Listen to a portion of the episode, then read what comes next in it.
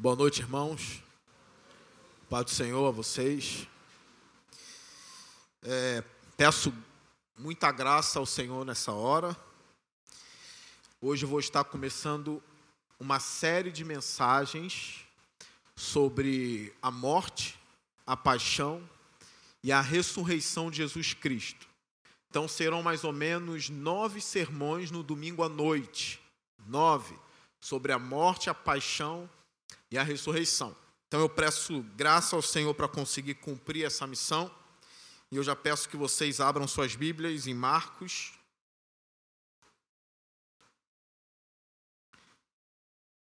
Capítulo 14.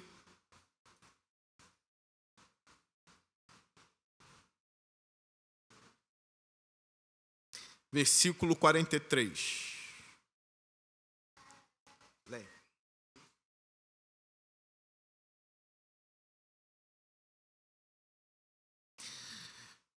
Essas mensagens serão todas no Evangelho de Marcos.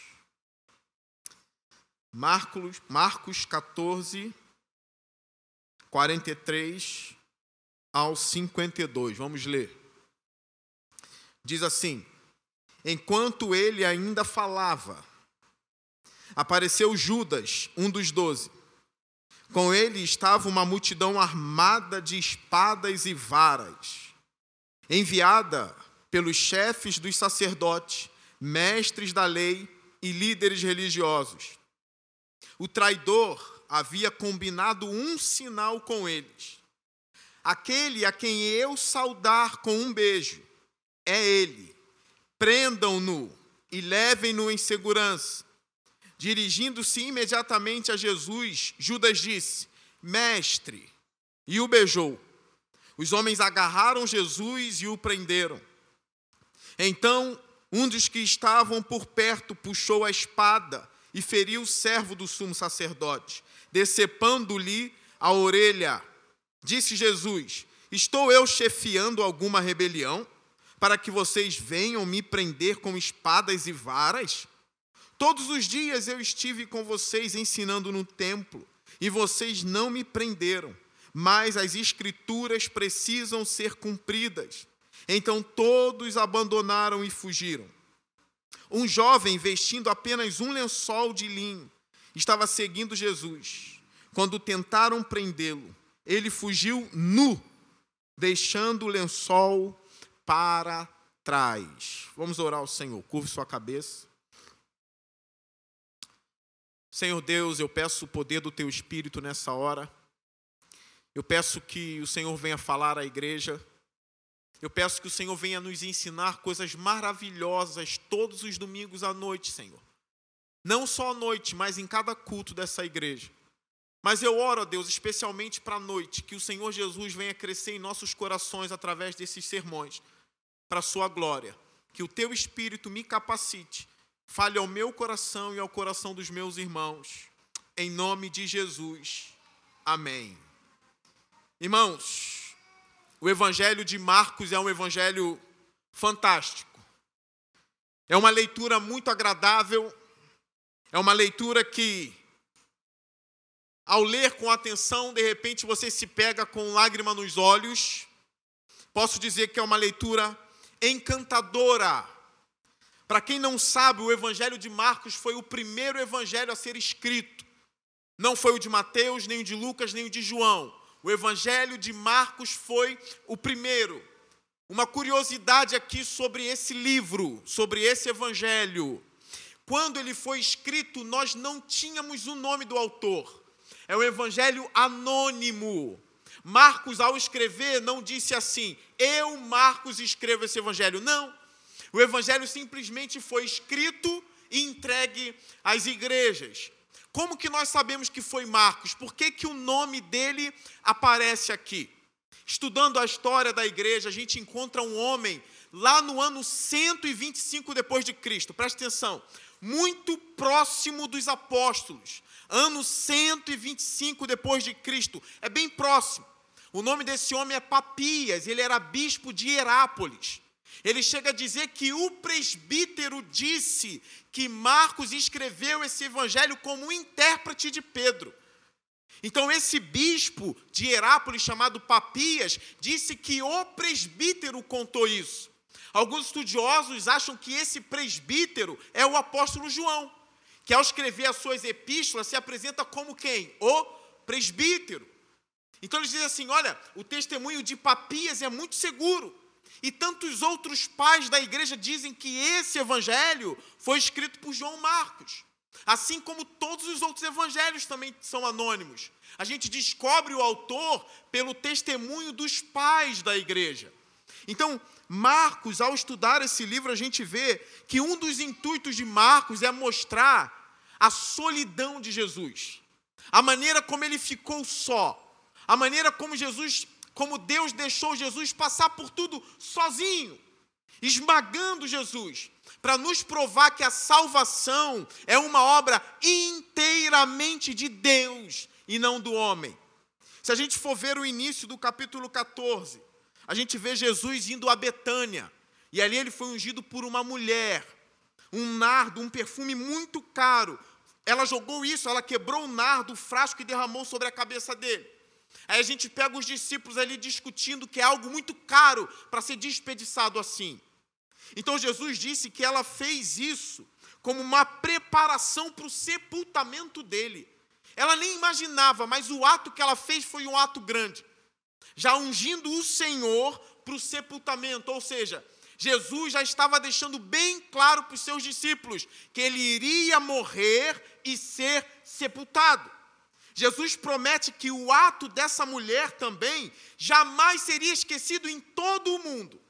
E hoje, aqui nesse púlpito, nessa igreja, eu estou lembrando a vocês o ato dessa mulher. Outro evangelho vai dizer que foi Judas Iscariotes o que ficou mais incomodado com isso. Porque o nardo era muito caro, então ele disse: Olha, poderia ter dado isso aos pobres. E um outro evangelista vai dizer: ele disse isso não porque se preocupava com os pobres, mas porque era ladrão. Logo depois dessa cena, no versículo 10, no capítulo 14, está escrito: Então Judas Iscariotes, um dos doze, dirigiu-se aos chefes dos sacerdotes, a fim de lhes entregar Jesus. Aqui começa a trama de Judas, logo depois dessa cena. Nós temos também no capítulo 14 a ceia do Senhor, onde ele diz que alguém iria traí-lo. Logo depois ele vai ao Monte da Oliveira, depois de cantar um hino. Ali ele diz que as ovelhas seriam dispersas ao pastor sendo ferido. E também diz que Pedro negaria. Aí a gente chega numa das cenas mais lindas e mais chocantes do Evangelho. Jesus no Getsemane, onde ele está cheio de dor, onde ele confessa no versículo 34 que a alma dele estava profundamente triste. Pare para pensar nisso. O Deus homem dizendo: A minha alma está profundamente triste. Ele diz: numa tristeza mortal. Aí ele faz um apelo para os seus três discípulos, que ele chamou para a oração: Fiquem aqui comigo.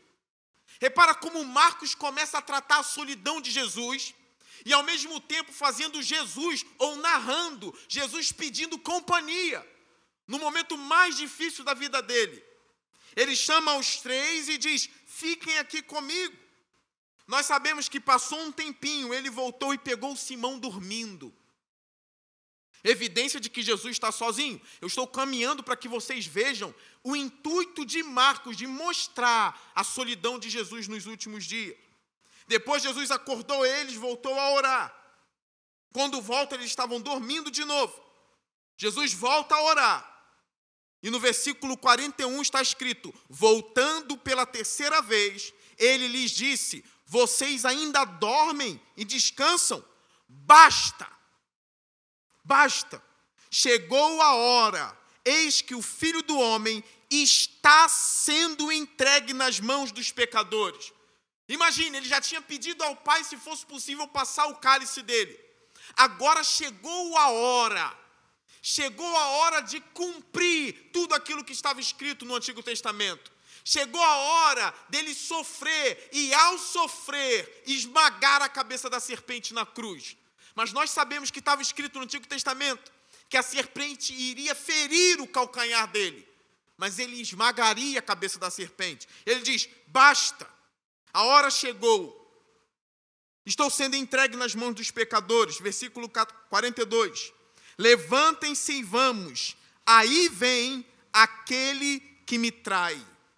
Aí inicia aqui o texto em que quero pregar, que é o versículo 43. Enquanto ele ainda falava, apareceu Judas, um dos doze. Enquanto ele ainda falava, apareceu Judas, um dos doze. Qual é a fala? Aquele que me traz está vindo. Quando ele estava falando isso, Judas veio em direção dele. Enquanto ele ainda falava, apareceu Judas, um dos doze. O que me choca é essa parte aqui. Judas, um dos doze. Um dos amigos de Jesus. O colégio apostólico. Se eu fosse dizer, os homens mais especiais da terra. Os homens mais próximos de Deus daquela época. Os doze. O traidor estava no meio deles. Um número tão pequeno, doze. E no meio de doze, um traidor, um diabo. A traição estava perto de Jesus o tempo todo. Mas uma das coisas que me consolam, Jesus tinha os doze apóstolos, gravem isso. Dos doze, ele chamava três para oração: Pedro, Tiago e João. Dos doze, ele tinha três mais íntimos, que ele chamava para orar com ele que ele queria a companhia deles um pouco mais de perto do que dos outros. Dos três, ele tinha dois um pouquinho mais próximos: Pedro e João. E dos dois, ele tinha um que deitava no ombro dele. Vocês gravaram isso? Dos doze, que eram os homens mais próximos de Deus na terra, ele tinha três que ele chamava para intimidade, para oração: Pedro, Tiago e João. Dos três, ele tinha dois que eram mais próximos ainda, Pedro e João. E dos dois, ele tinha um que deitava no ombro dele, que é conhecido no Evangelho de João como discípulo amado. Tanto que a gente vê Pedro concorrendo com João algumas vezes no Evangelho de João, como aquele que quer brigar um pouquinho mais, talvez, para chegar mais próximo do Mestre. Mesmo Judas sendo um dos doze, isso me escandaliza tanto lugar para vir a traição, vem logo dos doze apóstolos, sai do meio dos doze. Mas o que me conforta, o traidor não saiu do meio dos três mais próximos. O traidor sai do meio dos doze, mas não sai do meio dos três que oram com o Senhor. Não sai do meio dos três mais íntimos. O traidor não sai do meio dos dois mais próximos. E melhor, o traidor não é João, o discípulo amado. É isso que me conforta. Eu sei que tem doze próximos, mas eu também sei que tem três mais próximos. Dos três, eu sei que tem dois mais próximos. E tem um mais próximo. Quanto mais próximo de Jesus, mais difícil de trair será. Quanto mais próximo você se chegar, mais difícil de negar, de ir embora, de cuspir nele será na sua vida. Eu começo a pensar aqui dos doze, quem eu seria? Eu seria Judas, eu seria um dos três. É difícil pensar que eu seria o amado. Aí é um pouco mais difícil. Mas é bom saber que dos três, entre esses três, não estava o traidor. Continuando o versículo 43. Com ele, ou seja, com Judas, estava uma multidão armada de espadas e varas, enviada pelos chefes dos sacerdotes, mestres da lei e líderes religiosos. Alguns estudiosos chegam a dizer, sabe o seguinte sobre essa parte aqui? Que tinha mais ou menos mil homens armados para prender Jesus. Complicado, né? Alguns argumentam assim. Uma vez eles queriam jogar Jesus do penhasco. Jesus se escondeu entre eles e conseguiu fugir. Uma outra vez eles queriam apedrejar Jesus. Jesus se ocultou e conseguiu fugir. Mas dessa vez, com Judas liderando, ele não podia fugir. A mentalidade dos homens que iriam prendê-lo é assim: dessa vez ele não pode escapar. Nós temos um dos apóstolos conosco. Ele sabe onde Jesus se encontra. Nós demos 30 moedas de prata para ele. Dessa vez o Nazareno não escapa. Aí os estudiosos concluem: olha, esses homens armados, aparelhados para prender, era mais ou menos mil que vinham para isso. É como um exército vindo prender o Senhor Jesus Cristo. E o que eu percebo aqui, irmãos, Jesus não está com espada nem lança esperando eles. Jesus não tem um outro exército esperando eles para guerrear. Aprendam uma coisa aqui. Aprendam uma coisa. Jesus não age como o mundo. Eu estava vendo um homem falando uma vez que é muito bom o cristianismo estar se dissolvendo na nossa era. E o argumento dele é o seguinte: olha, quando eu olhei para a história na Idade Média, onde o cristianismo estava grande no mundo, junto do Estado tinha essa fusão da igreja e o Estado junto. O argumento desse homem é: o cristianismo agindo 100% numa sociedade é um mal. Porque pessoas foram queimadas por causa do cristianismo. Pessoas foram mortas à espada por causa do cristianismo. Papas deram ordens quase que macabras. Argumento deles. Bispos agiam como sanguinários. Argumento deles. E eles dizem: olha, isso é uma evidência histórica e sociológica de que se o cristianismo dominar o mundo, será algo ruim. Porque teremos de novo pessoas queimadas. Teremos de novo pessoas sendo mortas às espadas por causa do cristianismo. Olha, não é assim que se julga o cristianismo. Você não pode dizer que o cristianismo é ruim por causa de decisão papal. Você não pode dizer que o cristianismo é ruim por causa de decisão de rei cristão da época. Se você quer saber se o cristianismo é bom ou mal para o mundo, você precisa analisá-lo em sua essência. E para analisar a essência do cristianismo, você precisa analisar a vida, a obra, a paixão de Jesus Cristo. É ali que você precisa analisar. Repara, os homens estão vindo armados e Cristo não está armado. Cristo não está ali com sangue nos olhos para combater espada com espada. Você quer saber o que é o cristianismo? Olhe para Cristo. A igreja toma decisão errada, pastores tomam decisão erradas. A nossa igreja pode tomar decisão errada e mesmo assim, isso não é a essência do cristianismo.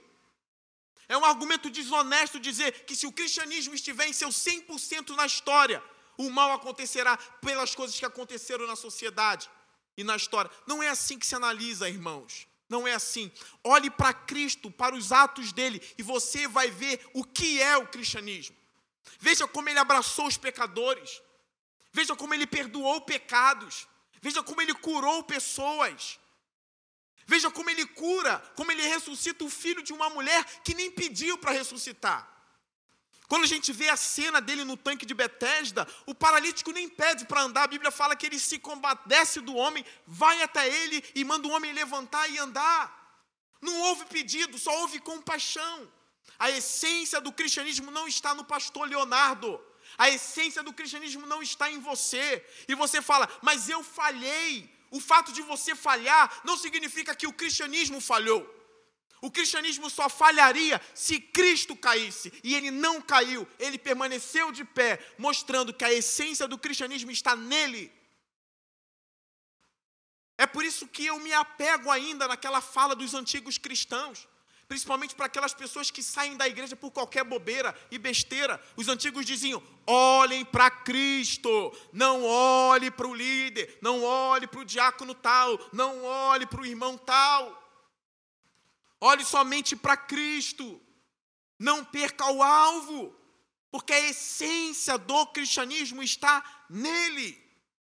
E a gente não vê aqui ele imitando esses homens. Continuando, olha o versículo 44. O traidor. Olha como João Marcos chama Judas, hein? O traidor. Aí eu olho aqui, não tem como eu não me compadecer, irmãos. Deixe-me abrir um parêntese aqui. Judas, meu irmão, não se escandalizem, meu irmão na criação, criado por Deus como eu. Judas, meu semelhante, andou com os apóstolos, assim como eu ando também com homens de Deus e vocês também andam. Judas que falou com Jesus e Jesus falou com ele, assim como já aconteceu com alguns aqui. Meu irmão, meu semelhante, se tornou um diabo, um traidor, homem formado por Deus, como eu, pó, como eu. Eu olho e eu penso, Judas, por que Judas? Quem diria, Judas? Sentou à mesa com o Criador. Jesus o chamou de amigo. Jesus alertou, dizendo na mesa: Um vai me trair. Judas sabia que o que ele estava fazendo se chamava-se traição. Porque Jesus dizia: Um vai me trair, aquele que está aqui, que come comigo. E a Bíblia fala que Judas saiu para traí-lo, para manipular. A gente pode se compadecer de Judas, ainda mais pensando no fim dele. Mas João Marcos não deixa de dizer o traidor. 44. O traidor havia combinado um sinal com eles. Olha só, Judas combinando um sinal com os homens que Cristo chamou de filhos do diabo. Judas está muito mais parecido com as trevas do que com Jesus. Eu pergunto aqui com quem Judas comia, com quem Judas andava, mas parece que ele está muito bem harmonizado com os filhos das trevas aqui. Ele combina um sinal com esses homens. Ele está junto ali, Judas parece ser da turma dos fariseus. Ele parece ter esses homens agora como grandes amigos. Não estou dizendo que era, estou dizendo que parece. O traidor havia combinado um sinal com eles. Olha a fala de Judas para ele, abre aspas aqui. Aquele a quem eu saudar com um beijo é ele. Prendam-no e levem-no em segurança. Dirigindo-se imediatamente a Jesus, Judas disse: Mestre, e o beijou. Olha, olha o que torna a traição de Judas ainda um pouco pior. Esse texto nos traz algumas informações importantes. Porque se a gente for estudar o que, que significava o beijo na época antiga, um dos significados era a devoção com que o seu discípulo beijava o mestre. Todos os mestres eram beijados no rosto pelos seus discípulos. Era um ato de submissão, de devoção, de respeito e carinho. Todo discípulo beijava o mestre. E aqui eleva o pecado de Judas. Por quê? O último ato de Judas com Jesus foi traí-lo. Mas onde está o problema disso? Judas traz Jesus beijando-o. Ou seja, Judas traz Jesus se comportando como um discípulo. A traição fica muito pior. Ele usa um gesto, que é um gesto de discípulo, para com seu mestre, para traí-lo. Um exemplo para que vocês entendam. Imagine que essa igreja aqui tenha vários inimigos. E esses inimigos querem queimar esse prédio aqui. Eles querem incendiar esse prédio aqui, com a gente dentro. Eles querem exterminar a gente. E pense, no meio de nós há um traidor. E esse traidor sabe como começar a queimar, onde começar a atacar. Então ele chega para os nossos inimigos e diz o seguinte: eu entro em vários prédios. Então não incendeie todos os prédios que eu entro. Mas eu peço a vocês, inimigos, o prédio que eu entrar, segurando uma Bíblia embaixo do meu braço, é o prédio que vocês vão incendiar. Ou seja, ele vai nos trair se comportando como a gente. Como você entra pelas portas dessa igreja? É ou não é com uma Bíblia no braço? Isso significa ou não que você muito provavelmente é um membro dessa comunidade? Sim. A forma que esse homem traiu a igreja foi agindo como igreja. A forma que ele nos traiu foi agindo como a gente age. A forma que ele nos matou foi entrando por essas portas, como eu entro, com a Bíblia no braço, como você entra com a Bíblia no braço. É a pior traição. Ele nos traz se comportando como a gente. É assim que Judas traz Jesus. O beijo era a expressão do discípulo para com o seu mestre. Ele diz: O homem a quem eu beijar. Ele não beijava Pedro. Pedro não era mestre dele. Ele não beijava João. João não era mestre dele. Judas só beijava o mestre. A traição fica pior. Porque ele traz Jesus se comportando como um discípulo. Ele chega a dizer: Mestre. E o versículo 45 no final diz: E o beijou. Judas, meu semelhante. O dia do juízo está vindo, irmãos. Nós estaremos lá e nós veremos o juízo de Judas. Nós olharemos para ele. Nessa parte eu quero dar uma pausa para dizer a vocês: nunca se comporte como Judas. Nunca faça isso. Porque se de 12 tinha um traidor, imagine no meio de 100. É possível não ter nenhum, glória a Deus por isso. Mas se tiver um, dois, três, que não seja você. Não traia o Evangelho, não traia Jesus. Não seja como ele. Ele não amou Jesus Cristo. Ele não tinha Jesus como amigo. Cuidado, irmãos. Aí, a carta aos Hebreus tem tantas advertências. A carta aos Hebreus diz: cuidado. Cuidado. Aqueles que provaram do dom perfeito e caíram, cuidado. E pisotearam o sangue de Cristo não podem voltar ao arrependimento. Cuidado. Cuidado, irmãos. Versículo 45. Dirigindo-se imediatamente a Jesus, Judas disse: Mestre, e o beijou. Os homens agarraram Jesus e o prenderam. Então um dos que estavam por perto puxou a espada e feriu o servo do sumo sacerdote, decepando-lhe a orelha. Repara, olha o que Marcos está fazendo aqui. Ele não cita o nome de ninguém, a não ser o de Judas e o de Jesus. Marcos não diz que foi Pedro que decepou a orelha do homem. Os outros evangelhos que vão dizer Pedro arrancou a orelha do homem. Mas Marcos não conta o nome da pessoa que puxou a espada. Alguns estudiosos vão dizer: sabe por que, que Marcos oculta o nome de todo mundo? Até mesmo dos discípulos, presta atenção.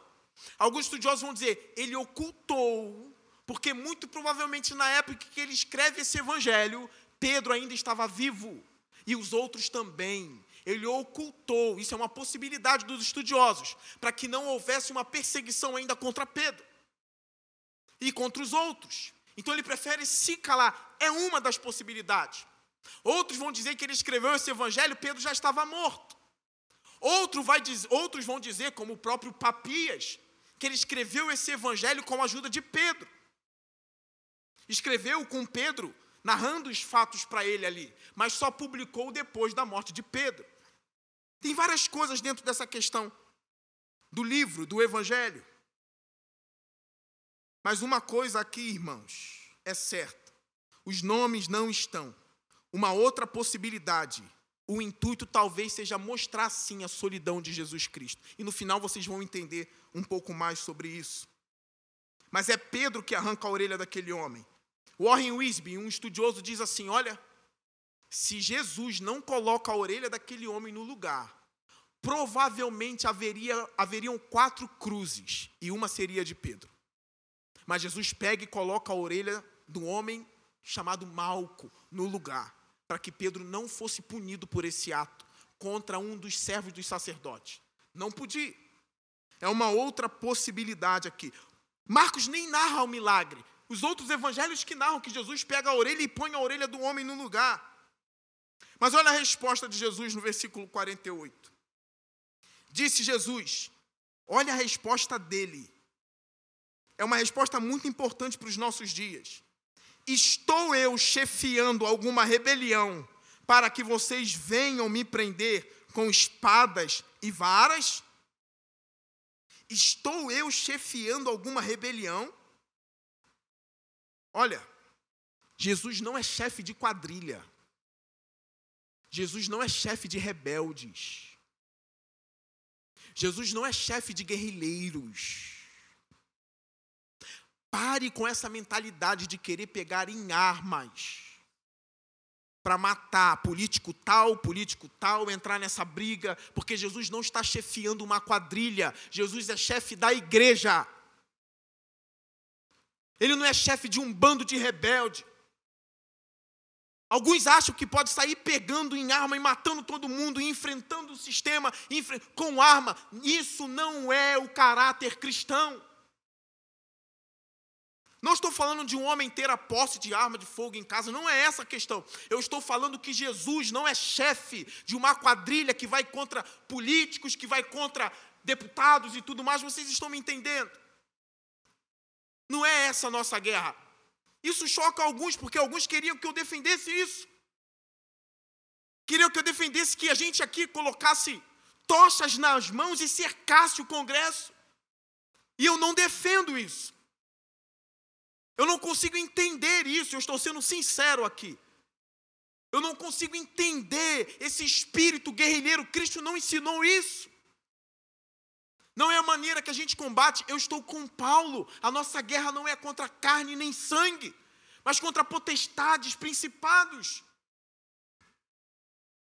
A resposta de Jesus é brilhante. Estou eu chefiando alguma quadrilha para vocês virem assim? Eu sei que Pedro, irmão, estavam com uma espada na hora. E eu sei que tem aquela pergunta: o que um homem fazia armado na presença de Jesus e Jesus nunca mandou ele lançar a espada fora? Eu sei que tem uma parte do evangelho que foi necessário eles se absterem da espada, da bolsa, do dinheiro e tudo mais. Mas parece que aqui não, ele estava com uma espada na cintura. Mas uma coisa eu sei, ele não tinha ordem para atacar o homem. No outro evangelho, Jesus repreende Pedro por isso. É por isso que eu falo a vocês, e aqui eu poderia até chocar alguns. A essência do cristianismo não está nem mesmo em Pedro, nem em Paulo e nem em João. Nós vemos aqui Pedro cometendo um erro. Nós vemos João querendo orar para Deus derramar fogo do céu numa cidade ímpia e incrédula. Eu repito, a essência do cristianismo está em Cristo. Mais uma coisa que eu repito: Cristo é chefe da igreja. Quer saber como andar? Olhe para Jesus e imite Jesus.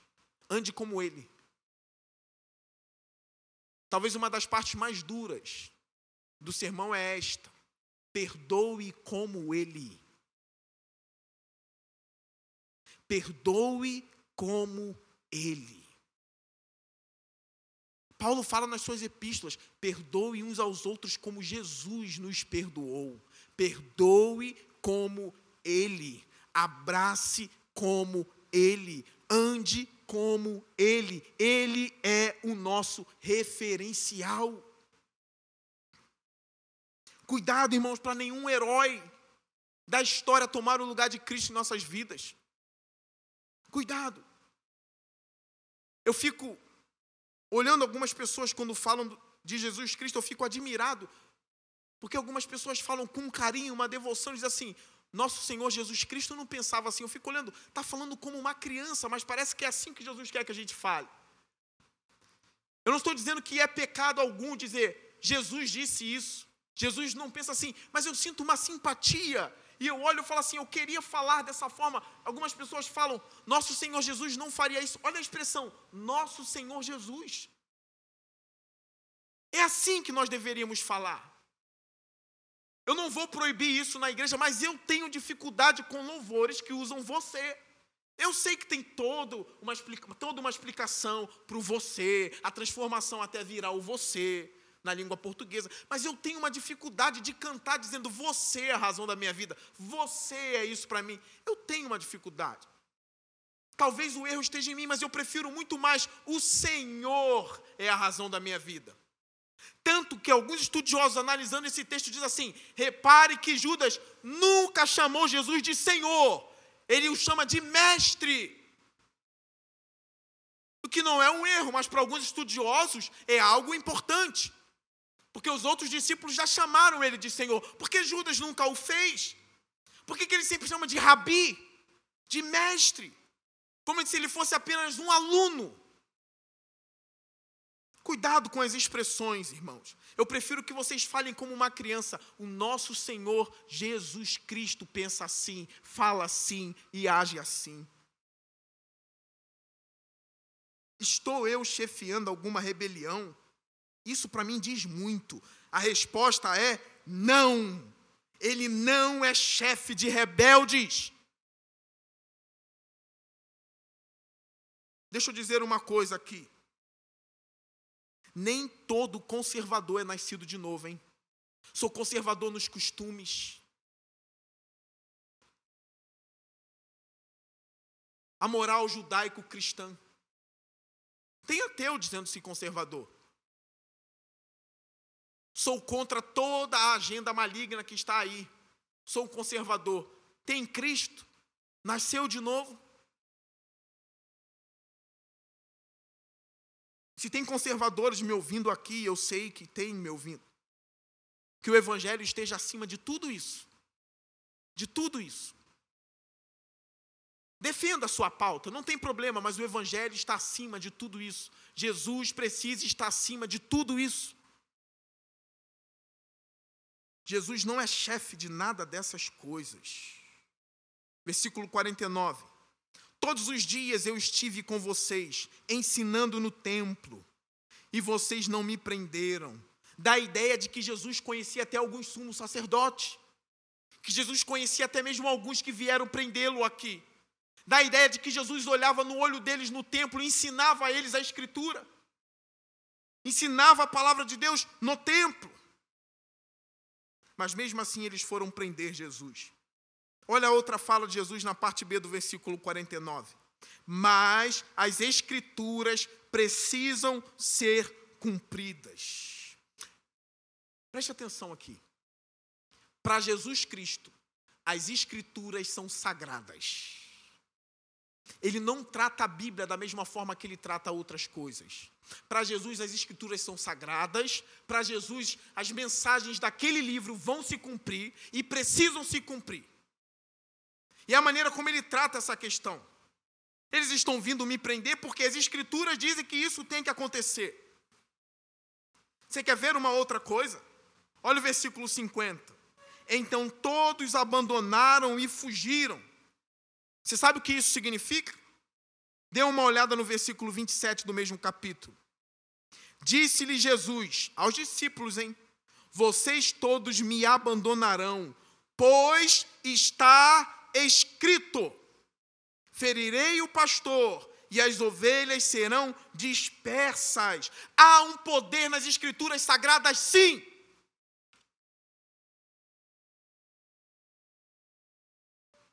Não tem nem 18 anos de idade, vem dizer para mim que a Bíblia é cheia de erro. Não leu nem 40 livros e vem dizer que a Bíblia é cheia de erro. Nunca leu de capa a capa. Olha como o maior homem do mundo, para alguns que não creem que ele é Deus, mas creem que ele é o maior homem do mundo. Olha como ele falava da Escritura. Como um livro de mensagens tão antigas vai fazer com que as suas mensagens se cumprissem igualzinho como estava escrito. De que o pastor seria ferido, de que os discípulos o abandonariam, de que ele seria preso nas mãos dos homens pecadores, estava tudo escrito. Até o lado dele sendo transpassado estava escrito. Que soberba é essa? Ouviu um ou dois homens falando mal da Bíblia, então compra o argumento: esse livro é sagrado tudo sobre a vida de Jesus se cumpriu igualzinho, como estava escrito. E eu digo, existem promessas ainda para a gente que irão se cumprir. Uma delas está lá em 1 Coríntios capítulo 15, que diz assim: Vos direi um mistério, no momento, no abrir e fechar de olhos, vocês serão transformados e aquilo que é corruptível vai se revestir de incorruptibilidade. E aquilo que é imperfeito vai se revestir daquilo que é perfeito. Está falando da volta de Cristo. Tessalonicenses vai dizer: ao soar da trombeta, da voz do arcanjo, ao ressoar da trombeta, Jesus virá em glória para buscar a igreja. Tem coisas para se cumprir, irmãos. Como a gente aprendeu de manhã, e na época de Noé, os homens casavam-se, davam-se casamento, festejavam, até que veio o dilúvio. Na época de Ló em Sodoma, festejavam, casavam-se e davam-se casamento, até que Deus destruiu Sodoma. E a nossa época, Homens dispersos. Igrejas dispersas, agindo como Judas age, quando ele combina um sinal com os fariseus. Está muito mais parecido com os filhos das trevas do que com o filho de Deus. Muitas igrejas estão assim, estão combinando, estão tramando, estão dando as mãos para o mundo. Estão mais parecidas com o mundo, mais parecidas com o mundo do que com Jesus Cristo. É hora da gente olhar para a nossa igreja local e santificar a nossa igreja. Não deixar isso acontecer com a gente.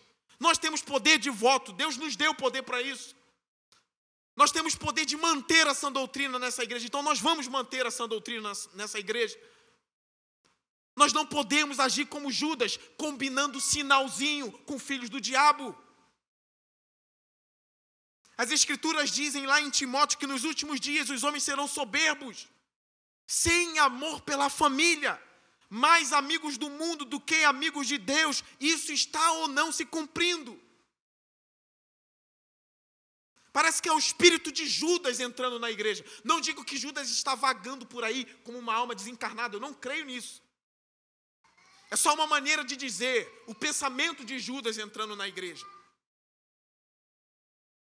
Aquele que dá as mãos com os filhos do diabo, combinando sinalzinho para atrair Jesus Cristo. Muitas igrejas estão fazendo isso. E quando a gente fala de igrejas, é muito fácil condenar instituições inteiras, igrejas. Agora eu vou piorar a situação. Crentes, em particular, agindo como Judas. Às vezes a igreja está até boa, mas crente, uma pessoa, duas pessoas, estão dando as mãos para os filhos do diabo para contaminar a igreja inteira. Mas eu peço ao Senhor que no meio dos doze tenha três, que no meio dos três tenham dois, que no meio dos dois tenham uns, cada vez mais próximos do Senhor Jesus Cristo. É a minha oração. As Escrituras são sagradas para Jesus e são sagradas para nós. Eu estou nesse púlpito para dizer: a Bíblia é Bíblia sagrada. Eu estou nesse púlpito para dizer: a Escritura é Escritura sagrada. Esse livro é diferente de qualquer outro livro. Quando você lê esse livro, é Deus falando com você. Leia o livro, deixe ele mudar e moldar a sua vida. Mas as escrituras precisam ser cumpridas. Então todos o abandonaram e fugiram para se cumprir as escrituras. Olha que curioso no versículo 51. Um jovem, olha que curioso. Repito, Marcos quer mostrar Jesus solitário. Marcos quer mostrar que o Filho de Deus ficou absolutamente sozinho. 51. Um jovem, vestindo apenas um lençol de linho, estava seguindo Jesus. Quando tentaram prendê-lo, ele fugiu nu, pelado deixando o lençol para trás. Alguns estudiosos vão dizer: olha, muito provavelmente esse jovem aqui, que só aparece no livro de Marcos, não aparece em nenhum outro evangelho, só em Marcos aparece ele. Alguns estudiosos vão dizer: ele é o próprio João Marcos. Porque a igreja se reunia na casa da mãe dele. Isso é a tese de alguns. Alguns acreditam que primeiro Judas foi à casa de João Marcos, da mãe de João Marcos, onde a igreja estava reunida, achando que Jesus lá estava. Vendo que Jesus não estava lá, foi para outro lugar, sabendo que Jesus estaria nesse lugar. E alguns vão dizer que João Marcos saiu correndo para seguir Jesus e avisá-lo daquilo que estava acontecendo. Por isso que ele não botou uma roupa decente, ele pegou um lençol e foi embora. Quando ele chega no lugar, vê o lugar tomado, os discípulos fugindo, Jesus sozinho, o que ele faz? Fica nu e corre. A outra possibilidade é: ninguém sabe quem é esse jovem, ninguém sabe o que ele estava fazendo ali, era só um curioso seguindo Jesus que fugiu nu. Mas o texto todo é mostrando Jesus sozinho. Repare, no início do capítulo 14. Ele dizendo que um trairia, menos um. Depois ele pega só três para orar. Depois a gente vê Pedro negando ele. A gente vê todos fugindo e deixando ele sozinho. Há uma harmonia nesse evangelho. Eu quero dizer para vocês o seguinte: que Jesus ficou abandonado e sozinho, para que você nunca fique sozinho. Jesus ficou absolutamente solitário, para que você não diga, pastor, eu estou sozinho. Você não tem o direito de falar mais isso. Você não tem autoridade para dizer estou sozinho se você é cristão. Porque alguns podem ler esse texto e dizer estou sozinho como Jesus. Não. Porque se a gente continuar lendo o Evangelho de Marcos, eu vou chegar lá em outros sermões. Na cruz ele bradou: Deus meu, Deus meu, por que me abandonaste? Absolutamente sozinho para que eu nunca mais ficasse sozinho.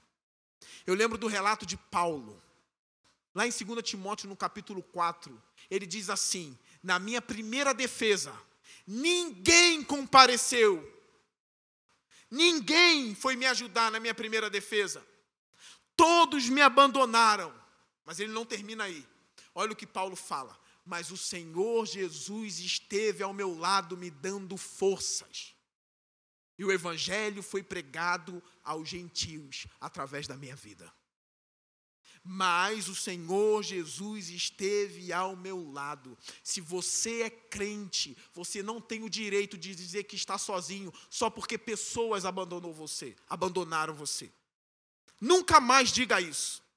Nunca mais diga estou só. Nunca mais. Porque eu leio Jesus dizendo: e eu estarei com vocês até a consumação dos séculos. Você crê que Jesus está vivo? Você crê que Ele reina, está nos céus, na glória, intercedendo por você? Eu quero dizer para você, mãe, Ele estava com você na cozinha. Ele estava com você no quarto enquanto não tinha pessoas. Ele estava lá fortalecendo você. De onde veio a sua força? Eu quero dizer para você, pai, ele estava lá naquele lugar de trabalho, ele estava lá no pior momento da sua vida. Quando você achou que não tinha mais esperança, que estava fracassado, ele estava lá. Você, cristão, não está autorizado a dizer, estou sozinho como Jesus, porque Jesus é real e ele está com você. Hoje, depois que muitas coisas passam, a gente pode olhar para trás e dizer: realmente Jesus esteve do lado da minha cama. Realmente Jesus esteve no sofá comigo. Realmente Jesus esteve comigo enquanto eu atravessava uma rua.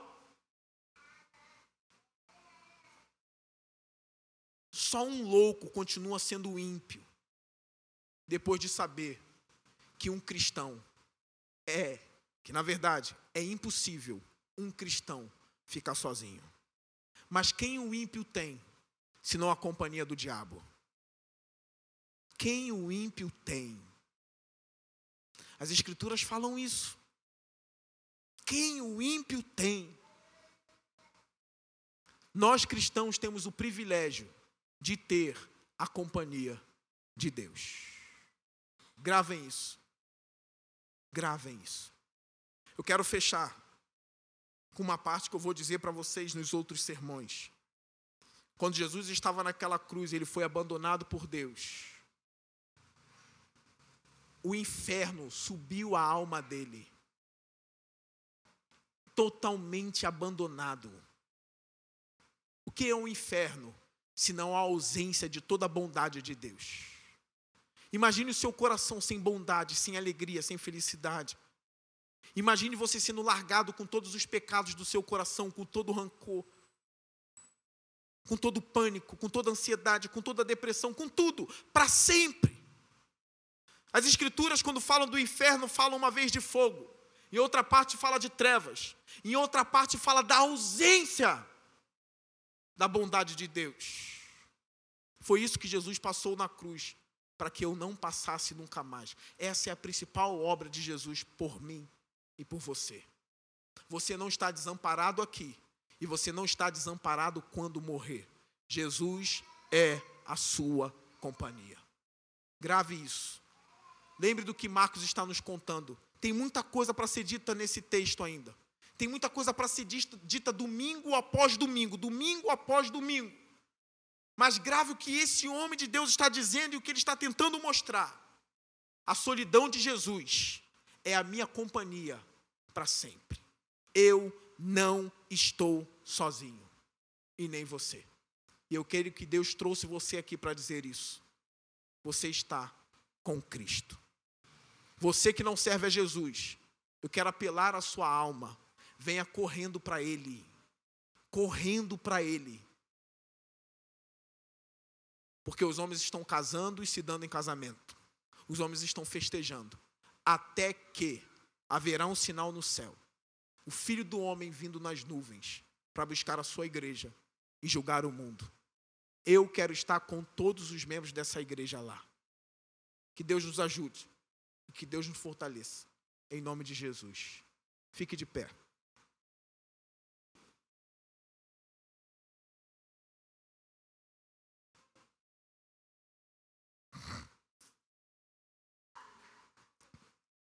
Senhor Deus, nós entramos em Tua presença pedindo a Tua graça, pedindo a Tua misericórdia, Senhor. O Senhor conhece o nosso coração, o nosso íntimo, Pai. O Senhor sabe, ó Deus, aqueles que olham para esse texto, veem Jesus sozinho, desamparado por todos, Senhor. Até Pedro fugiu, Senhor, todos eles. Jesus ficou sozinho com os seus inimigos, Senhor. Mas essa mensagem é para mostrar que nós não estamos sozinhos com nossos inimigos, Senhor.